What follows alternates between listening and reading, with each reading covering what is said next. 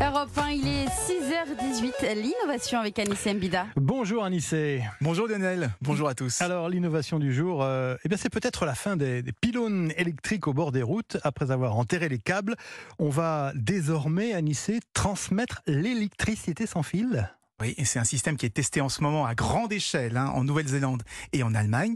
Et l'idée, bah, c'est tout simplement de remplacer tous ces gros pylônes de lignes à haute tension par deux petites antennes Mhm. qui se transmettent la même quantité d'énergie, mais grâce à des ondes radio. Alors, euh, ça a énormément d'avantages. D'abord, c'est plus écologique. Hein, il y aura plus besoin de lézarder les forêts pour rapatrier l'électricité euh, des centrales. Ouais. Ça coûte aussi moins cher dès qu'il faut apporter du courant dans des lieux isolés, euh, par exemple en très haute montagne ou depuis des éoliennes qui sont installées en haute mer. Hum, Alors euh, comment est-ce qu'on est, euh, comment est-ce qu'on arrive à transmettre de l'électricité sans fil sur euh, sur des dizaines de kilomètres Et ben, en s'appuyant sur un faisceau d'ondes rendu radio très concentré, un duo européen très concentré entre deux antennes.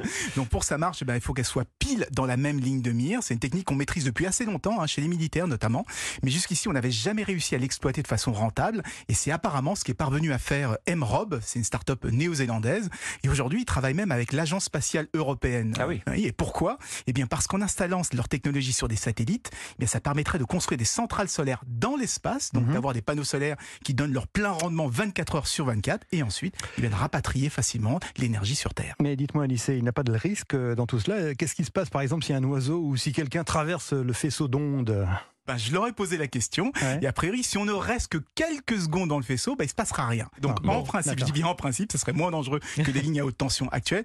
Alors évidemment, il faut vérifier avec toute la paranoïa qui est aujourd'hui euh, autour des, des ondes, mais si ça marche, avouez que ce serait quand même très prometteur. Effectivement. Merci Anissé Mbida. L'innovation revient demain dans Europe 1 matin. Après le journal de 6h30.